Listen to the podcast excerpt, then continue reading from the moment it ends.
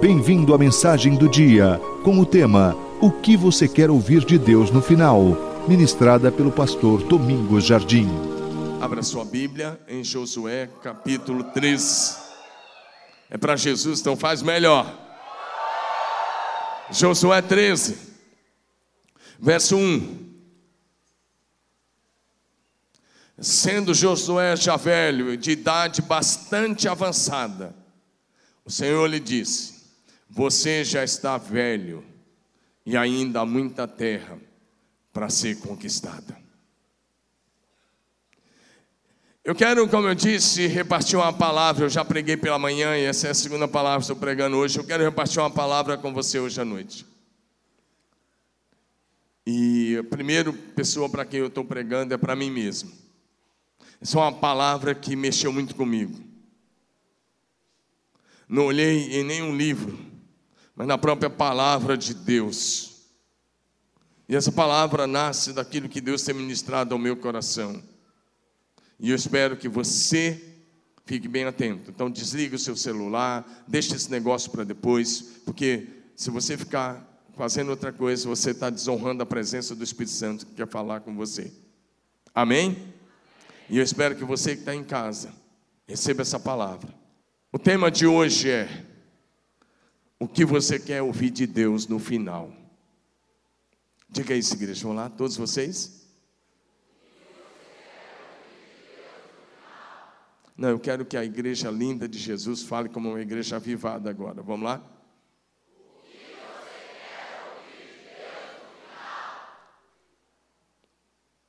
Vira para o teu vizinho de cadeira e pergunta para ele: o que você quer ouvir de Deus no dia final?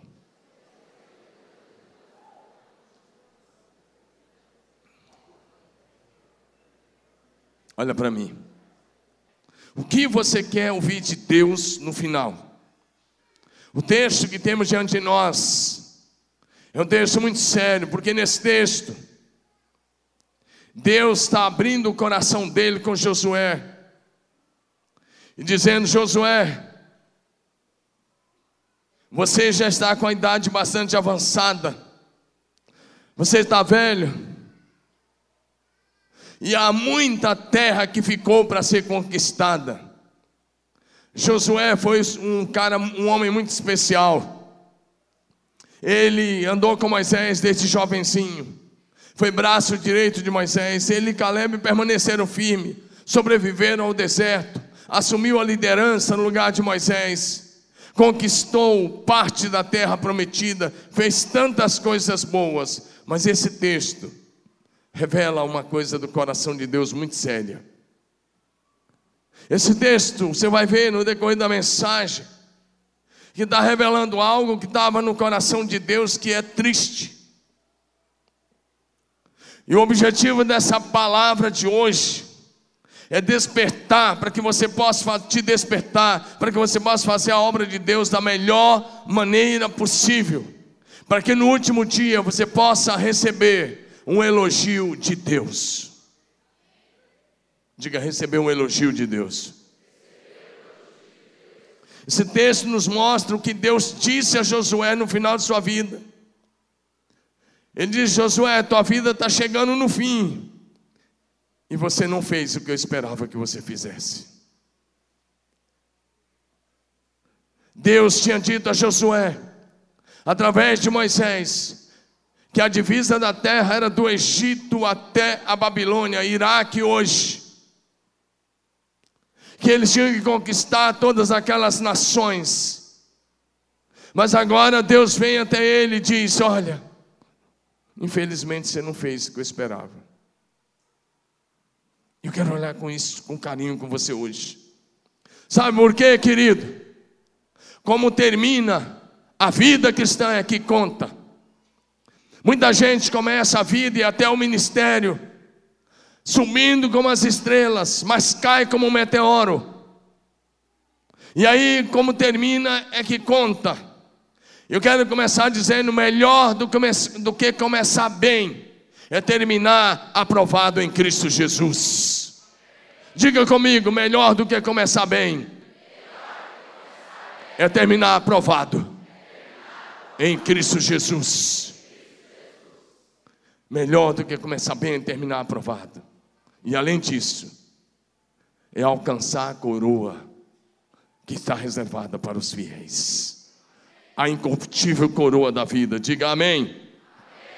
1 Coríntios capítulo 9, versos 24 a 27.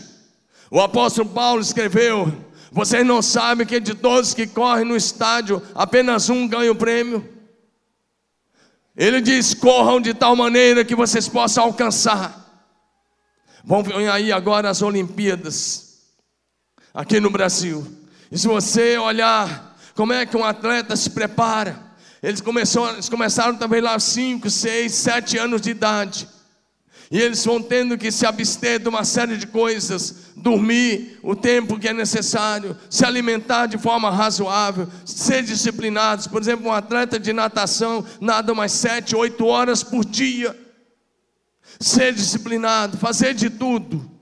E aí Paulo vai dizer que eles vão fazendo de tudo para alcançar uma coroa que logo perece. E nós estamos em busca da coroa incorruptível. Todos que competem nos jogos submetem a um treinamento rigoroso, é o que eu estou dizendo.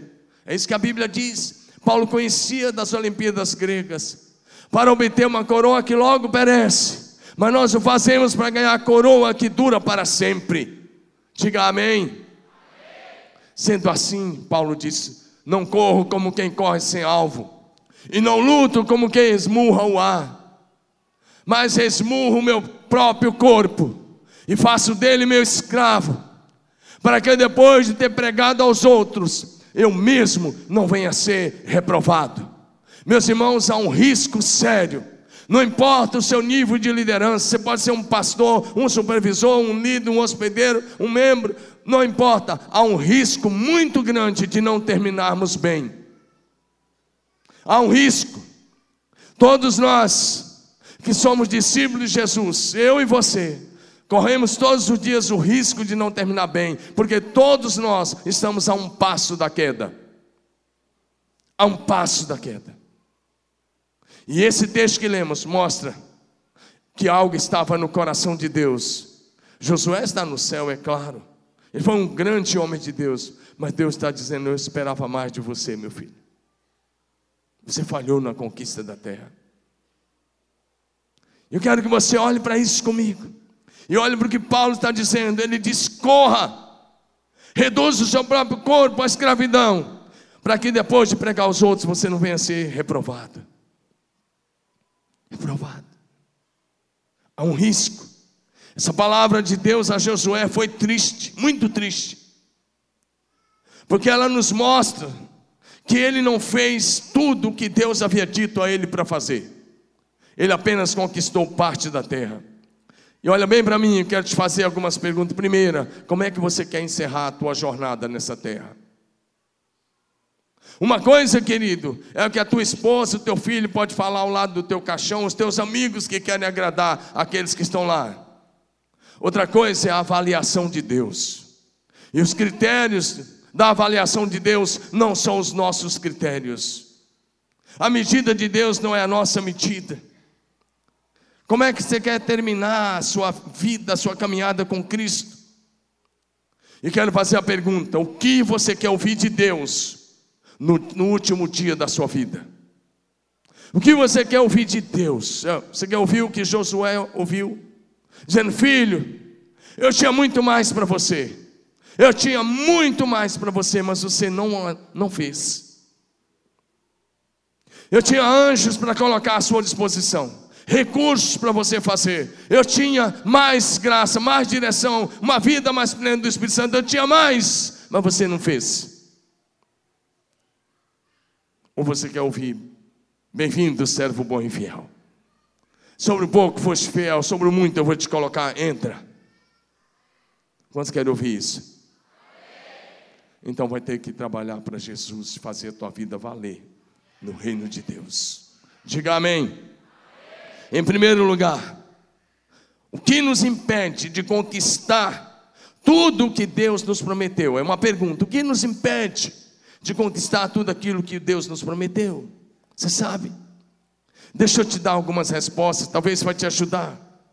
Vejamos o que nos impede de conquistar as promessas de Deus para a nossa vida. Em primeiro lugar, a desobediência. Diga desobediência. Toda a igreja diga desobediência. Desobediência à palavra e à direção de Deus.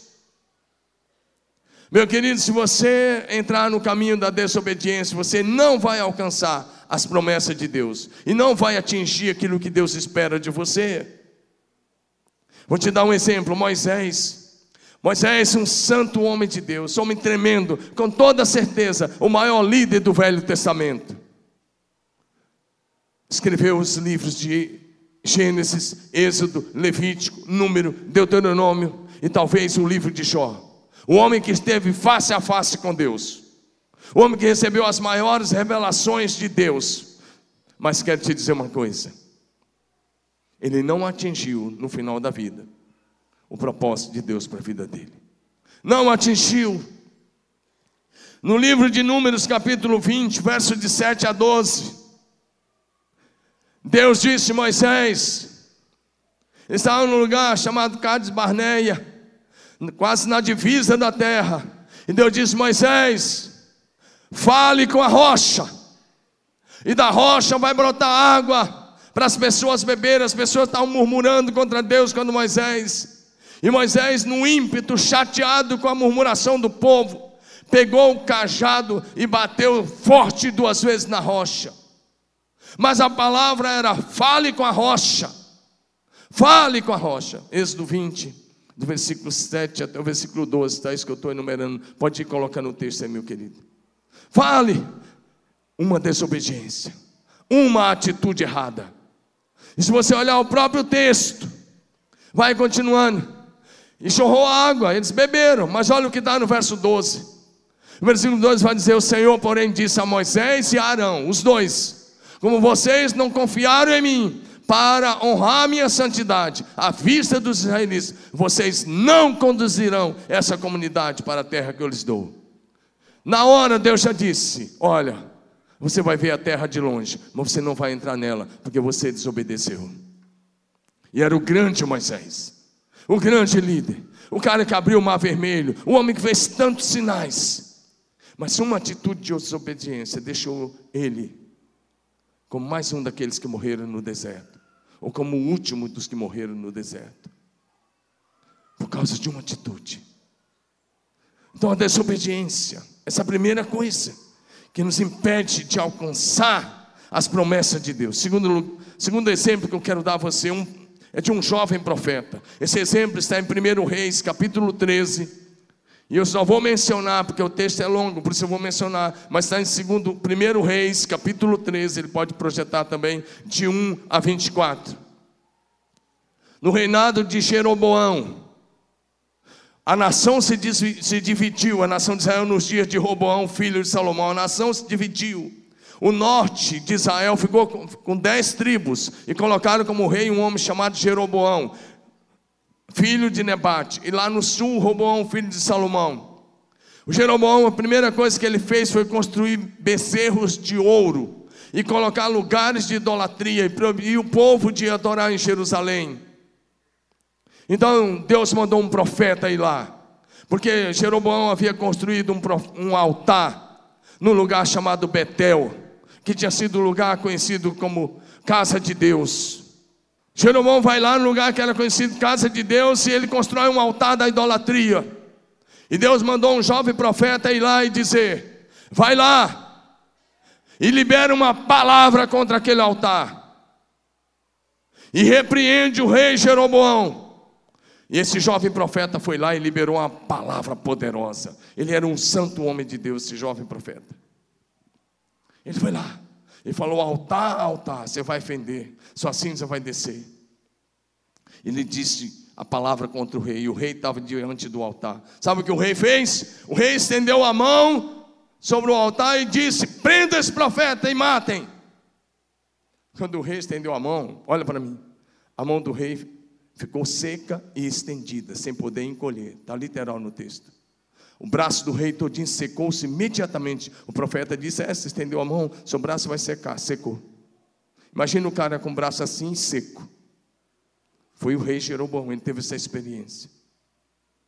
Braço estendido e seco e não podia recolher. Aí o que, que ele faz? Em vez de prender o profeta, ele diz: Por favor, profeta, por favor, clame a, a mim, desculpe, clame a Deus por mim, para que me restitua o braço. Imagina ficar para o resto da vida com o braço seco e estendido. Foi o que aconteceu com o rei Jeroboão. E o profeta vai e ora. Deus restitui o braço desse rei. Deus restaura. E Deus restaurou o braço do rei Jeroboão. E o rei fica tão grato, oferece muita riqueza, muitas coisas para ele. Ele fala: Eu não quero nada. Mesmo que você me desse metade da tua casa, eu não ia querer. E aí o profeta volta. Só que tinha dois filhos de um velho profeta, que era um profeta que não, não influenciava mais ninguém, que na verdade tinha se tornado mentiroso, falso e enganador. Era o sal que perdeu o sabor, a luz que não brilha mais. E os filhos dele foram correndo e falaram: Veio um profeta de Judá, o cara é homem de Deus, se contaram. E ele disse: onde é que, Para onde que ele foi? Esse profeta tinha recebido três ordens de Deus. Uma ordem com três coisas. Ele não podia comer lá, em Israel Reino do Norte. Não era para tomar água de lá. E não era para voltar pelo mesmo caminho. Era para ficar sem comer e sem beber no período das horas que ele ficasse lá, e era para voltar por um outro caminho para a Judéia. E ele está voltando por outro caminho, mas aquele velho profeta selou um burrinho ou um jumento, e correu atrás dele, correu e alcançou. E disse: Ó, um anjo do Senhor apareceu a mim, e falou que é para você voltar na minha casa para você comer pão e beber água comigo. Ele disse: Não, recebi uma ordem de Deus que eu não posso comer pão nem tomar água nesse lugar e eu tenho que voltar por outro caminho. Ele disse: Mas o anjo do Senhor falou comigo, eu sou o profeta. E ele acreditou numa mentira. Olha para mim, cuidado com as mentiras. Está cheio de falso profeta por aí. Está cheio de falso profeta visitando algumas casas. E talvez eles podem ir até em algumas células. Está cheio de falso profeta por aí, profetizando o que é bom. Sabe por que, que eles profetizam o que é bom? Porque não falam da parte de Deus, eles estão interessados no teu dinheiro, naquilo que você tem. Está cheio de gente assim em Marília, indo nas casas, nos condomínios, profetizando o que é bom, causando confusão. Gente como aquele velho profeta. E aí o profeta novo voltou. Quando ele estava na mesa comendo pão, Deus disse: Você vai morrer. Você caiu numa mentira. Você vai morrer. Desobediência. Deus tinha dito: não coma pão, não beba água, volte por outro caminho. E se Deus tinha falado com ele, só Deus poderia falar com ele e não com outra pessoa o que ele tinha que fazer. Diga amém.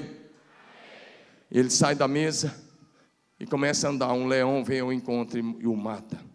E o leão não feriu o jumento, e o leão e o jumento ficaram parados ao lado do corpo. Está aí no seu texto. Para mostrar que era Deus que estava julgando um profeta, um homem de Deus, mas que desobedeceu a palavra de Deus, dizendo: não coma, não beba. Obediência, diga desobediência. Com certeza esse profeta se tornaria um grande homem de Deus. Talvez ele entraria para as escrituras de um outro jeito. Mas ele desobedeceu a palavra. Diga desobediência. Diga desobediência. Deixa eu passar mais rápido, que aqui a gente corre contra o tempo. A outra coisa que nos impede de alcançar as promessas é a nossa falta de fé, de confiança naquilo que Deus diz. Você vem aqui, você escuta as palavras, você lê a Bíblia, mas às vezes você pensa assim: não é para mim. Não, não é para mim. Não, isso era para lá para tempo, os tempos da Bíblia. É para você hoje, porque Jesus Cristo é o mesmo ontem, hoje e eternamente. Ele faz as mesmas coisas hoje. Diga amém. Diga as mais de 8 mil promessas. Levante sua mão e diga as mais de 8 mil promessas que estão escritas nesse livro, a Bíblia Sagrada. Diga elas são para mim hoje. Fala com convicção, são para mim hoje. Amém? Falta de fé, falta de confiança naquilo que Deus disse. Outra coisa é autoestima baixa. Você começa a olhar, não, mas não é para mim, eu não posso, eu não consigo, não dá. Outra coisa é omissão. Omissão, Tiago 4,17 vai dizer para a gente o seguinte: aquele que sabe o que deve fazer e não faz, comete pecado. Omissão, deixar de fazer, deixar de fazer aquilo que Deus quer. Outra coisa, procrastinação, diga procrastinação. Sabe o que é procrastinação? É deixar para amanhã. É deixar sempre para depois. Você vem e fala: Não, semana que vem eu faço. Não, semana que vem eu jejum. Ó, mês que vem eu oro mais. Semestre que vem, semestre que vem. Você vai deixando sempre para depois. Isso é procrastinação. E eu te pergunto: até quando? Até quando o Espírito Santo vai ter que suportar isso? Até quando? O Espírito Santo vai falar, vai falar, vai falar. Você fala: amanhã, depois, mês que vem, ano que vem. A procrastinação te deixa de fora daquilo que Deus tem para você. Outra coisa, infidelidade a Deus é a sua palavra. Como é que você quer viver o melhor de Deus, meu irmão? Acabamos, por exemplo, de recolher os dízimos de oferta. Se eu fosse mandar levantar a mão, quantos ofertaram esse mês? Ah, o mês está começando hoje, mas o mês de abril. Eu não vou fazer isso, porque eu não vou expor você. Aliás, eu não olho, eu não sei quem que é, quem que não é. Eu sei que eu sou. Agora preste atenção numa coisa. Se você é infiel, você está tentando a Deus. Cada vez que você pede para Deus te abençoar, você está tentando a Deus.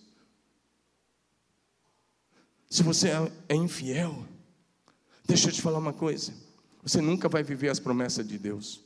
Porque Deus não tem nenhum compromisso com infiéis nenhum compromisso com desobedientes, nenhum compromisso com quem procrastina. Outra coisa que te impede de viver as promessas de Deus, sabe o que é? Olhar para os pecados dos outros, olhar para os escândalos, olhar para os pecados, para as falhas das outras pessoas. Ah, pastor, estava indo bem, mas sabe o que é?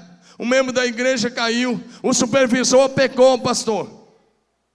O meu discipulador pecou. O pastor pecou. Meu querido, deixa eu te falar uma coisa. Vamos para a Bíblia.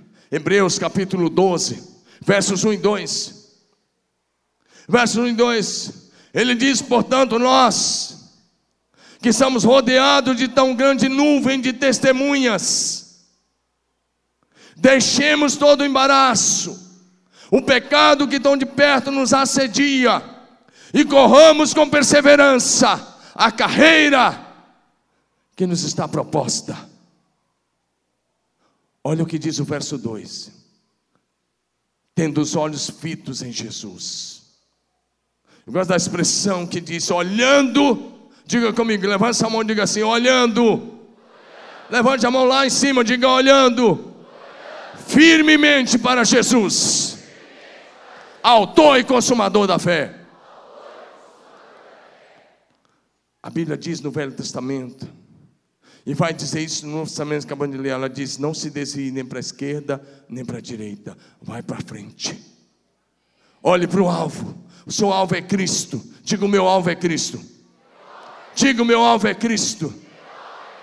Agora, se Deus quiser, dia 25 de junho, 25 de junho, agora, eu vou fazer 38 anos de batizado. Você já pensava que era de idade. Eu sei que eu estou jovem. Agradece. Mas é de batizado. Eu fui batizado aos 16 anos de idade. Eu estou com 54 anos, não tem nenhum problema de falar, mas preste atenção nisso. Eu só estou falando para dizer que nesses 38 anos, eu fui batizado com um mês de convertido. Eu já vi muita coisa. Eu já vi cristão evangélico que se suicidou. Eu já vi cristão que roubou, eu já vi cristão que deu escândalo, eu já vi muita coisa, eu não vi tudo, mas eu vi muita coisa. Eu vi coisas pesadas. Se eu fosse olhar para esses escândalos, eu não seria nem cristão, quanto mais pregador. Mas sabe por que, eu estou aqui? Porque os meus olhos estão em Jesus. Coloca os seus olhos nele. Coloque os seus olhos nele. Coloque os seus olhos em Jesus. Sabe por quê, querido? Olha bem para mim. de que vai adiantar no último dia, você chega lá, Jesus, eu estava indo até bem, mas aí o meu, o meu discipulador falhou, o meu líder falhou, o meu supervisor, o meu pastor falhou, sei lá, falhou, e aí eu me desviei. Presta atenção numa coisa. Romanos 14, 12, projeta para nós. Romanos 14, 12, diz para a gente assim: assim, cada um de nós prestará contas de si mesmo a Deus. A pessoa que falhou, que causou escândalo, vai se apresentar diante de Deus, mas você também vai. E lá não vai valer desculpa de que você se desviou por causa do escândalo do outro, vai para o inferno do mesmo jeito. É de que adianta você ficar lá no inferno queimando por toda a eternidade, onde o fogo nunca se apaga e o bicho nunca morre, e você está lá no inferno por causa do outro. Então olha para Jesus. Olha para Jesus, porque ele jamais se deixará envergonhado, ele jamais cometeu qualquer escândalo, ele jamais pecou. Olha para ele, siga os passos dele, vai nos passos de Jesus.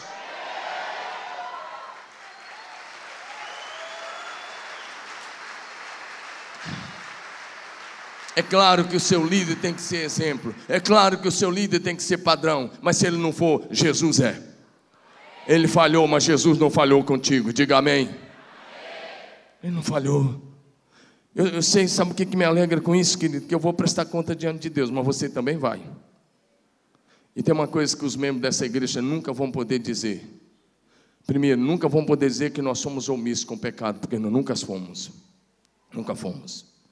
Segundo, não vão poder dizer que não oraram porque não foram motivados encorajados a orar, porque nós encorajamos todo dia.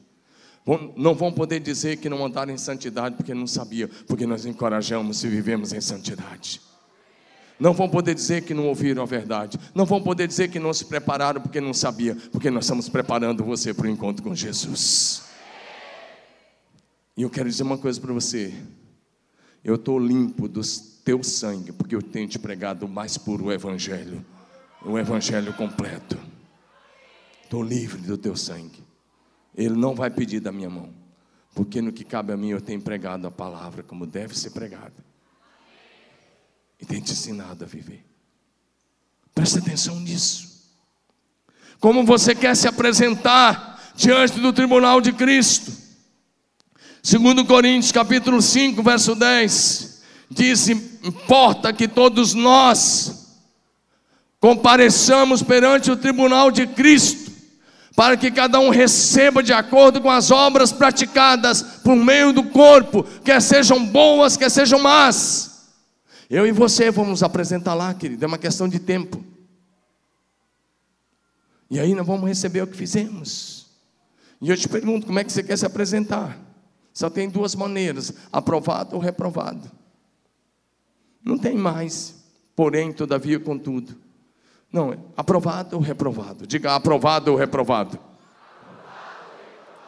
É claro que ele está falando das nossas obras. Mas ele está dizendo você vai receber o que você fez por meio do corpo. O que vai contar é o teu trabalho aqui. Leva sua mão e diga: o que vai contar é o meu trabalho.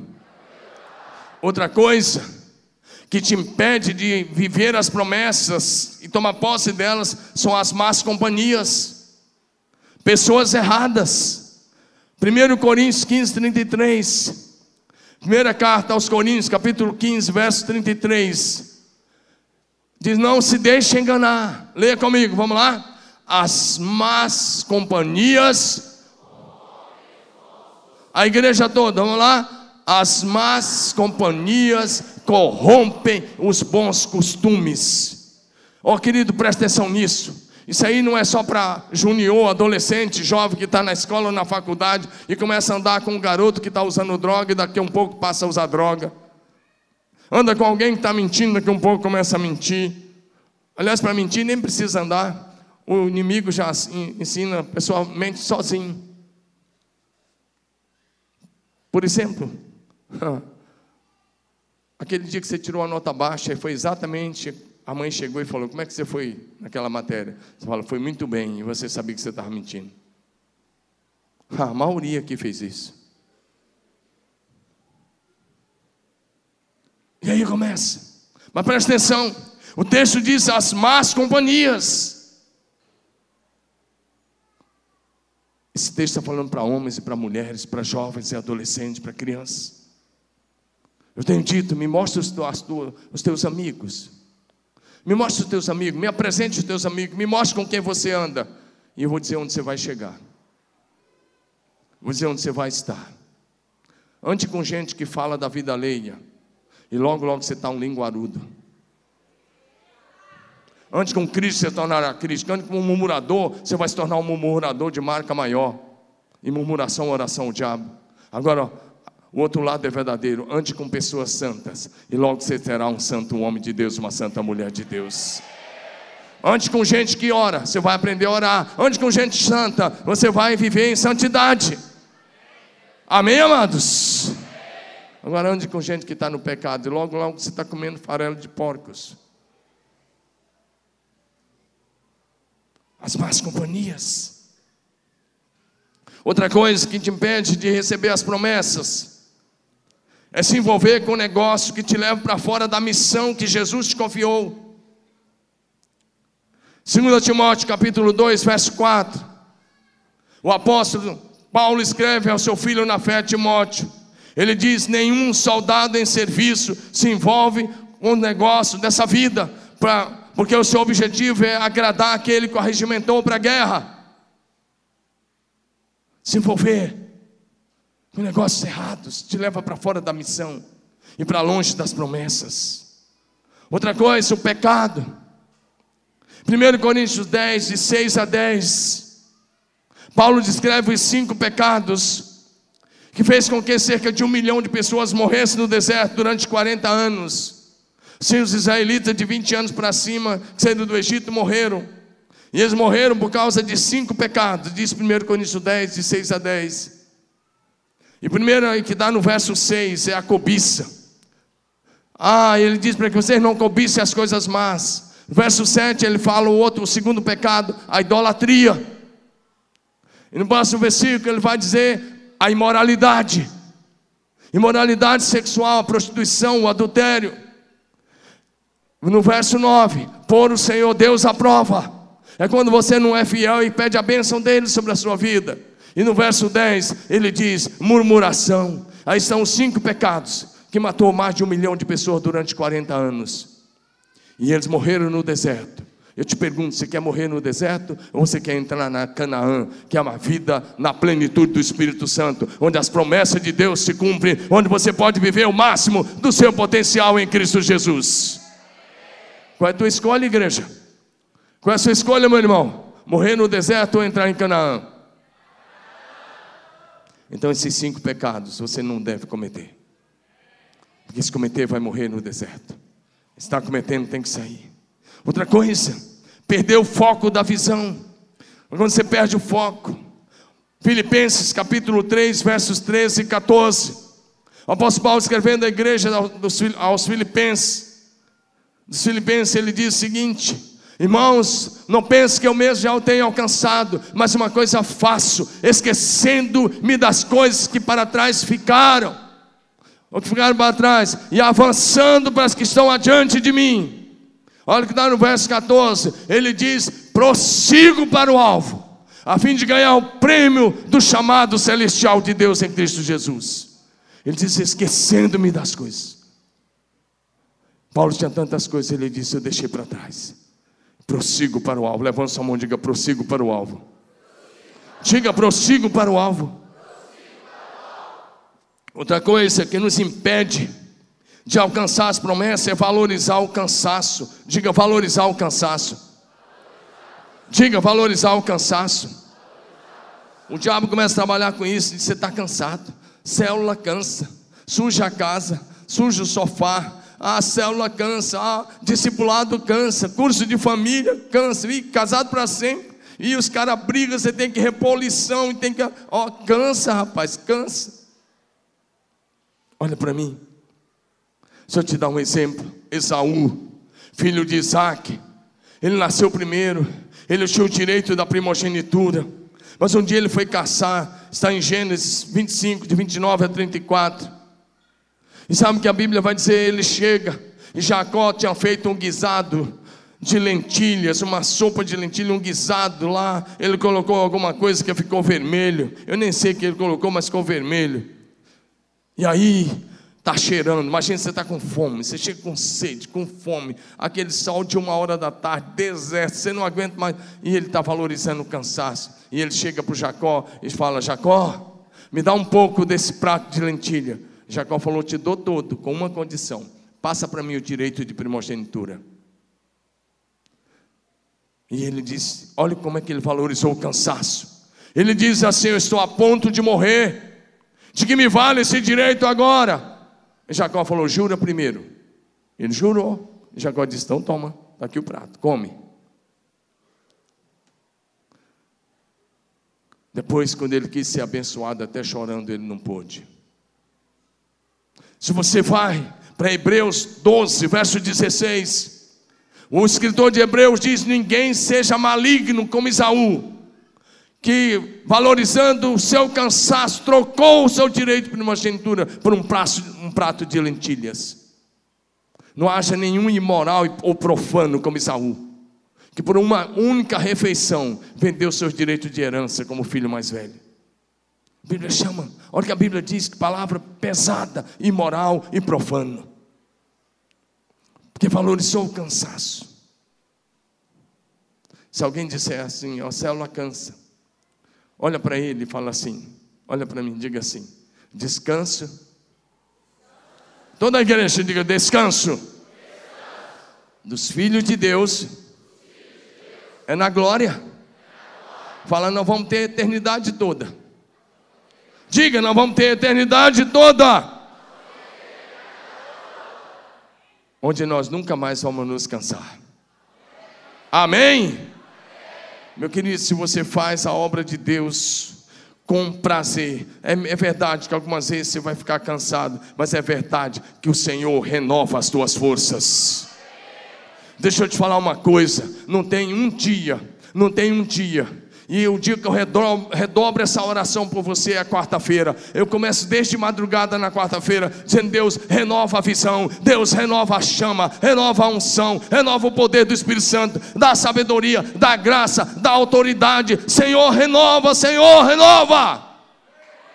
Eu peço isso sobre os líderes, sobre os vice-líderes, sobre os hospedeiros, sobre a tua vida. Porque a Bíblia diz que o Senhor renova as nossas forças como da águia. Amém, amados? Um grave problema será chegar no final da vida e descobrir que não conquistou tudo aquilo que Deus gostaria, não é o que você gostaria, é o que Deus gostaria que você conquistasse. Para mim, essa palavra quer dizer uma coisa, é uma frustração. Eu estou pregando para mim primeiro, porque eu estou na mesma jornada que você. Porque Jesus, aos 33 anos, chegou para o pai, João 17,4, diz: Pai, eu te glorifiquei na terra, completei a obra que o Senhor me deu para fazer, completei a missão. Eu estou com 54 e eu não poderia dizer isso hoje a Deus, e eu nem quero dizer isso hoje a Deus.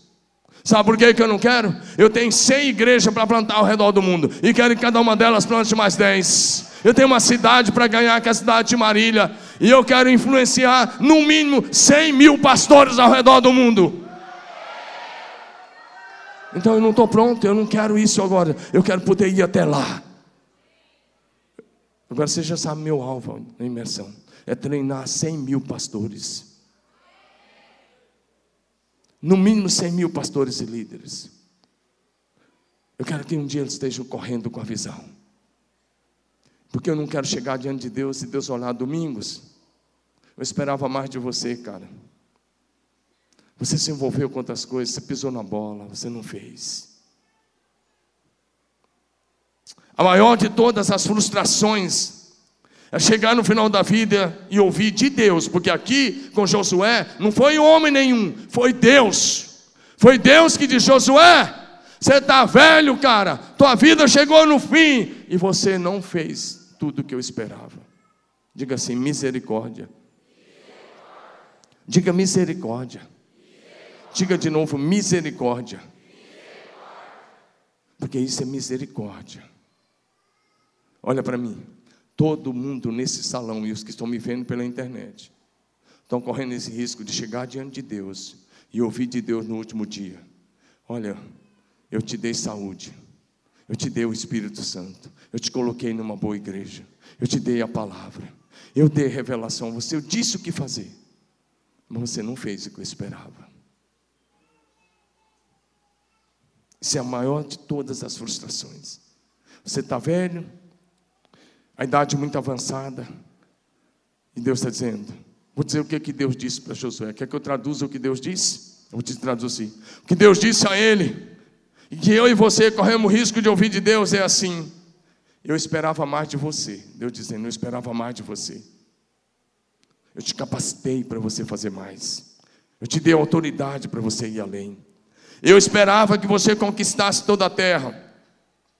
Eu esperava que você produzisse mais frutos, é o que Deus está dizendo. E Deus está dizendo: você deixou a desejar. Você não fez tudo o que eu te ordenei para fazer. Deus está dizendo: o seu tempo acabou. E você não completou a obra que eu te confiei. Vou repetir: seu tempo acabou e você não completou a missão que eu te dei, o trabalho que eu te dei para realizar. Como consequência desse erro de Josué, a nação de Israel nunca mais conquistou o restante da terra prometida. O país ficou reduzido. Se você olha o próprio capítulo 13, vai dizendo nas terras que faltaram conquistar. O Senhor Jesus deu a cada um de nós uma missão. João 20, verso 21.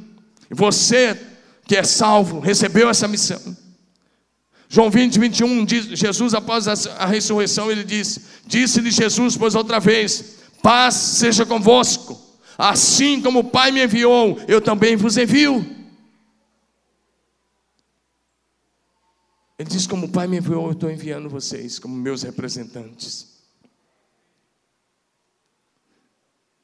Deus tá dizendo, vai dizer um dia para mim e para você: presta contas da tua administração, daquilo que eu te confiei. Lucas 16, verso 2, parte B, diz: presta contas da tua administração, porque já não podes mais continuar nela. E aí nós vamos prestar conta. Olha para mim, igreja.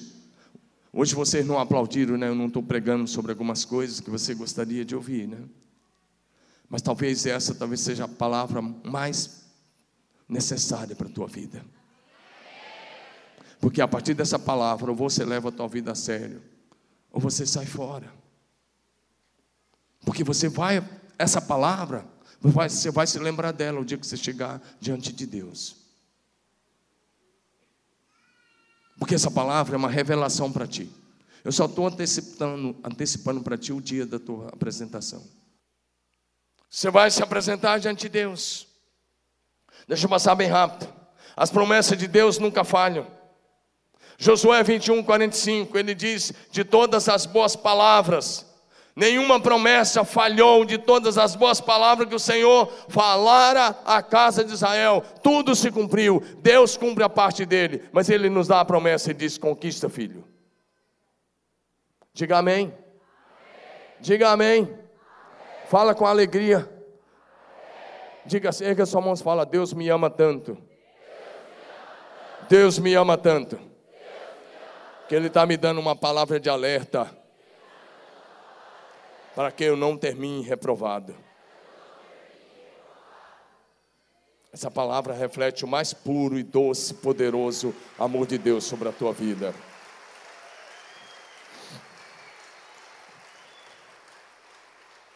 Se não conquistarmos as promessas, será por falha nossa, porque as promessas de Deus se cumprem no detalhe da vírgula. E se você não for, não se levantar para alcançar as promessas, Deus levanta nem que seja as pedras, mas Ele vai fazer o que Ele diz que fará.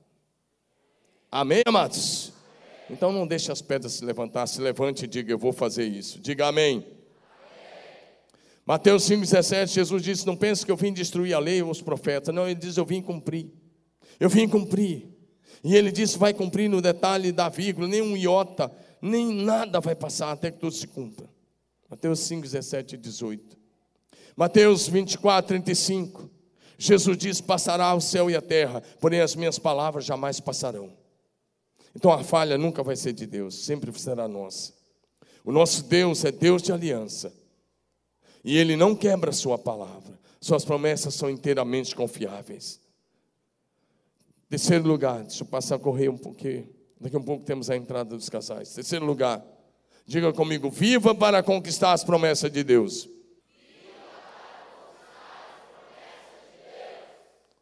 Você está vivendo para você mesmo? Você está correndo atrás de coisas? Você está olhando sobre esse mundo? Você está vivendo para conquistar as promessas de Deus? São mais de 8 mil promessas para que os filhos de Deus vivam nesses dias. Querido, Jesus te escolheu para isso. Ele te escolheu. E quero dizer mais uma vez: Jesus acredita em você. João 15, 16, ele diz: Não foram vocês que me escolheram, ao contrário, eu escolhi cada um de vocês, e vos designei, vos designei para que vades e deis fruto, fruto que permaneça. Olha para mim, igreja, olha a notícia de Jesus para você. Ele diz: Não foi você que me escolheu, ele diz: Fui eu que te escolhi. Diga, foi Jesus que me escolheu. Levante sua mão, diga: Foi Jesus que me escolheu. Levante sua mão para Ele, diga: Jesus. Diga melhor: Senhor Jesus, eu não vou frustrar a tua escolha. Eu vou produzir muitos frutos. Diga muitos frutos. Muitos frutos. Ele te escolheu. E Ele acredita que você vai dar muitos frutos. Amém? Há uma expectativa de você para Jesus. Eu sei que nós estamos numa expectativa de Deus fazer grandes coisas. Agora olha para mim. E Jesus tem uma expectativa que você produza muitos frutos. Ele tem uma expectativa. Ele quer que você produza muitos frutos. Há uma expectativa, não frustre o coração dele. Porque no último dia, se ele tiver que dizer, filho, eu tinha te dado tantas coisas, uma cidade toda para você conquistar, milhares de discípulos. Eu ia te dar um avivamento pleno. Eu fiz tantas coisas para você, mas você não fez. Ah, ele vai falar isso com dor no coração. Mas se você se lançar e disser, Jesus, eu vou dar o meu melhor. Eu vou dar o melhor de dia e de noite, enquanto eu tiver fôlego de vida, para produzir muitos frutos para o teu reino. No último dia, ele vai dizer: Filho, valeu. Valeu. Amém, amados? Como é que você faz isso? Cuidando de vidas, ganhando vida para Jesus, cuidando bem de cada uma delas, evangelizando, ganhando, discipulando, cuidando, fazendo discípulos em Marília, São Paulo, Brasil e as nações. Diga amém. amém. Jesus quer que conquistemos a cidade. Ele não quer que ninguém pereça. Ele disse, ah, Paulo disse, Deus quer que todos sejam salvos e cheguem ao pleno conhecimento da verdade. Da verdade. Diga amém. amém. Agora preste atenção, eu estou quase concluindo. João capítulo 9, verso 4. Querido, deixa eu te falar, se você quer fazer alguma coisa para Deus e terminar bem, tem que ser agora. Diga, tem que ser agora. Diga, tem que ser agora. Eu vou te falar, é agora ou nunca. Diga é agora ou nunca. Olha o que está em João 9,4. Jesus diz: é necessário que façamos as obras daquele que me enviou enquanto é dia. A noite vem quando ninguém mais pode trabalhar. Olha para mim, querida, a noite, sabe o que é a noite aqui? É quando os teus olhos fecharem e você não puder mais abri-los. Chegou a noite. E aí, Eclesiastes 9, 10 vai dizer para a gente: tudo quanto te vier para a mão para fazer, faz conforme as tuas forças, porque na sepultura para onde tu vais, não tem mais nada para você fazer lá. Se você quer fazer discípulo para Jesus, começa hoje, não é nem amanhã, hoje. Hoje já liga para alguém. Você quer se envolver? Começa essa semana. Para de, com essa religiosidade que não vai te levar a nada. Para de ficar apenas alisando banco de igreja. Para, apenas, para com esse negócio de apenas vir num culto por semana e achar que marcou a agenda. Você está enganando a você mesmo, você não vai enganar Deus. Para com isso. Envolva-se. Envolva-se na célula, envolva no discipulado, envolva nos cursos de família, envolva em um dos ministérios da igreja. Comece a servir. Diga amém. Tudo quanto vier a mão fazer, faça. Faça enquanto é dia, querido. Só temos uma vida para viver, ela está passando rápido. Em último lugar, como nós devemos terminar? Diga para mim, pergunta para mim, pastor, como é que eu devo terminar? Ah, como Jesus. Amém, amados? Voltando a João 17,4, Jesus diz: Eu te glorifiquei na terra, completando a obra que o Senhor me deu para fazer. Essa é a primeira coisa. Segundo, a maneira correta de terminar, querido, primeira coisa, diga assim: mantendo a lâmpada acesa. Mateus 25, de 1 a 13, nos falam das dez virgens, e diz que cinco eram prudentes e cinco eram loucas. E as prudentes tinham azeite e tinham fogo. Mas as imprudentes tinham lamparina. Até tiveram um pouco de fogo, mas deixaram acabar o azeite e o fogo. Olha para mim, sabe o que elas perderam? A unção, o azeite representa a unção, a unção do Espírito Santo e a presença do Espírito Santo nelas. Sabe por que, que alguns estão até com dificuldade de falar amém, de participar melhor? Porque a, a lamparina está apagando. É porque não tem fogo aí. Porque se tiver fogo, você vai ser um cristão avivado. E aí, à meia-noite, ouviu-se um grito: Eis um noivo, saiam ao seu encontro. Aí as insensatas olham: cadê o azeite? E cadê o fogo? Tinha apagado. E elas olham para as prudentes e falam: empresta. Elas falam: não, vamos comprar. Tem um preço oração, jejum, vida santa, vida no altar, vida na missão. E quando elas tentam, lá o noivo chega e diz a Bíblia: fechou-se a porta. Mais tarde elas começam a gritar: Senhor, Senhor, abre-nos a porta. E a voz que vem do noivo é: Eu não conheço vocês. Então a melhor maneira de terminar, diga assim, com a lâmpada acesa e óleo sobre a cabeça. Vamos traduzir, diga assim: com a unção do Espírito Santo sobre a cabeça e o fogo do Espírito aceso no coração. Amém, amados? Como é que está o fogo do Espírito aí, meu irmão?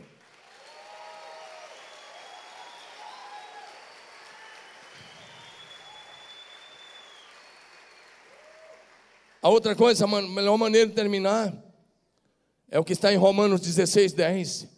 Romanos 16, 10 diz assim para a gente, Paulo escrevendo: Saudai a Peles, aprovada em Cristo. Meu querido, essa é a melhor maneira. Se alguém puder escrever lá, se você tiver que morrer, se alguém puder ir lá e que não seja daqueles que faz coisa para agradar, e puder escrever fulano de tal, aprovado em Cristo, essa será a maior biografia que você pode ter. Diga amém.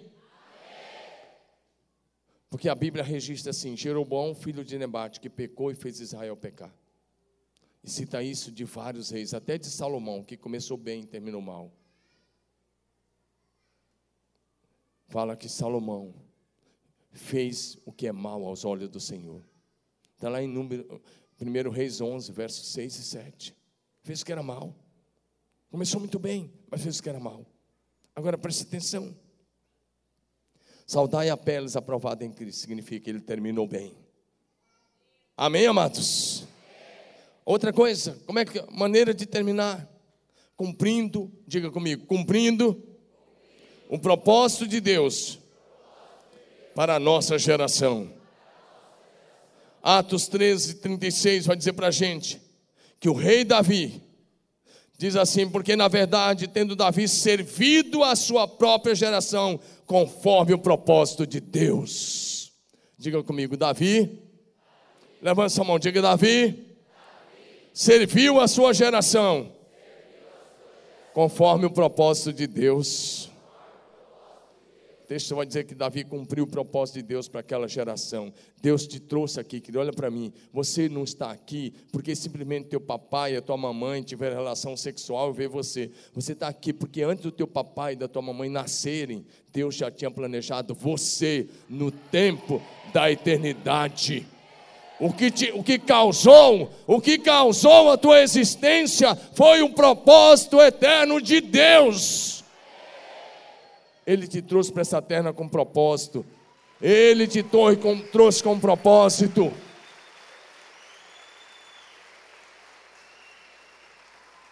Mas a decisão de cumprir o propósito é tua. Deus te trouxe com propósito. Mas cumprir o propósito é decisão tua. Davi decidiu cumprir o propósito para a geração dele. E você? E você? Eu espero que essa palavra te leve a um avivamento verdadeiro. Porque primeiro ela tem que te levar ao arrependimento. E do arrependimento para o avivamento é um passo. Diga amém. amém. Davi cumpriu. Antes da tua existência houve um propósito, e por causa do propósito você existe. O propósito que causou a tua existência é maior do que você. E você tem que decidir viver para cumprir o propósito de Deus ou fazer a tua vontade. E a última coisa que eu quero dizer, aliás, a penúltima coisa, a melhor maneira de encerrar é como disse o apóstolo Paulo, depois de anos de ministério, sabendo que a cabeça ia rolar na guilhotina nos próximos dias ou pela espada. 2 Timóteo 4, 7. Ele escreve ao seu filho dizendo: Combati o bom combate, completei a carreira, guardei a fé. E desde agora a coroa da justiça me está reservada, a qual o Senhor, reto juiz, me dará naquele dia. E não somente a mim, mas a todos quanto amam a sua vinda. Você pode tomar essa decisão, dizendo: Eu vou encerrar assim. Mas isso não é apenas com um verso decorado, é com atitude de trabalho árduo para Deus. Combati o bom combate, completei a carreira, guardei a fé. Eu quero dizer para você o que, que Jesus quer te dizer no último dia. Olha bem para mim, aqui eu encerro. Jesus não quer dizer para você o que ele disse para Josué, porque aquilo ele falou com tristeza. Ele não quer dizer, você está velho, avançada idade, seu tempo acabou e você não fez o que eu esperava. A expectativa de Jesus e o que ele vai dizer, ele já deixou escrito. Lá no Sermão da Montanha, ele disse duas coisas, como, o que, que ele quer dizer para você e para mim. Mateus 25, 21 e 23. Está escrito assim: Disse-lhe o Senhor, muito bem, servo bom e fiel. Você foi fiel no pouco, eu porei sobre muito. Venha, participe da alegria do teu Senhor. Ele não quer dizer o que ele disse a Josué, mas ele vai dizer para muita gente o que ele disse a Josué. Você chegou no fim da vida e não fez quase nada. Outros vão ouvir pior. Você chegou no fim da vida e não fez nada. Você desperdiçou o propósito. Você desperdiçou a vida. Mas ele quer dizer, servo bom e fiel. Faça a tua escolha hoje. Jesus quer dizer isso. Mas você decide como vai ser o final. Diga para mim, eu decido.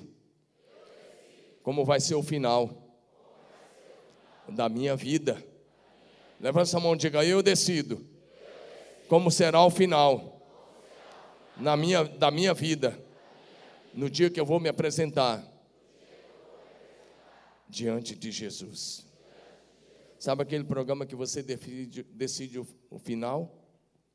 O final da tua vida você decide. Como é que você decide, pastor? Como é que eu decido? É quando você se lança de cabeça, corpo, alma e espírito na causa de Deus. Aí você decide o que você vai ouvir no último dia. Quer dizer uma última coisa, Jesus quer dizer também assim. Mateus 25, 34. Ele quer dizer: Seja bem-vindo, bendito do meu Pai. Bem-vindo. Dirá o rei estiver à sua direita: Venham benditos do meu Pai. Recebam por herança o reino que foi preparado desde a fundação do mundo. Essas duas coisas que Jesus quer dizer. E depois ele vai te dar galardões. Mas mais uma vez, você decide. Você pode continuar na tua vidinha de religiosidade, de marcar cartão, de fim de semana ou começo de semana na igreja, de assistir uma célula e nunca colocar a mão na massa. E no último dia você vai ouvir: Eu tinha tanta coisa para você, mas você não fez. Sua administração, seu tempo acabou, você não fez, não cumpriu o propósito. Ou você pode se envolver definitivamente e dizer: Eu vou viver para que no último dia eu ouça meu Senhor falar: servo bom e fiel, serva boa e fiel. Vamos ficar em pé.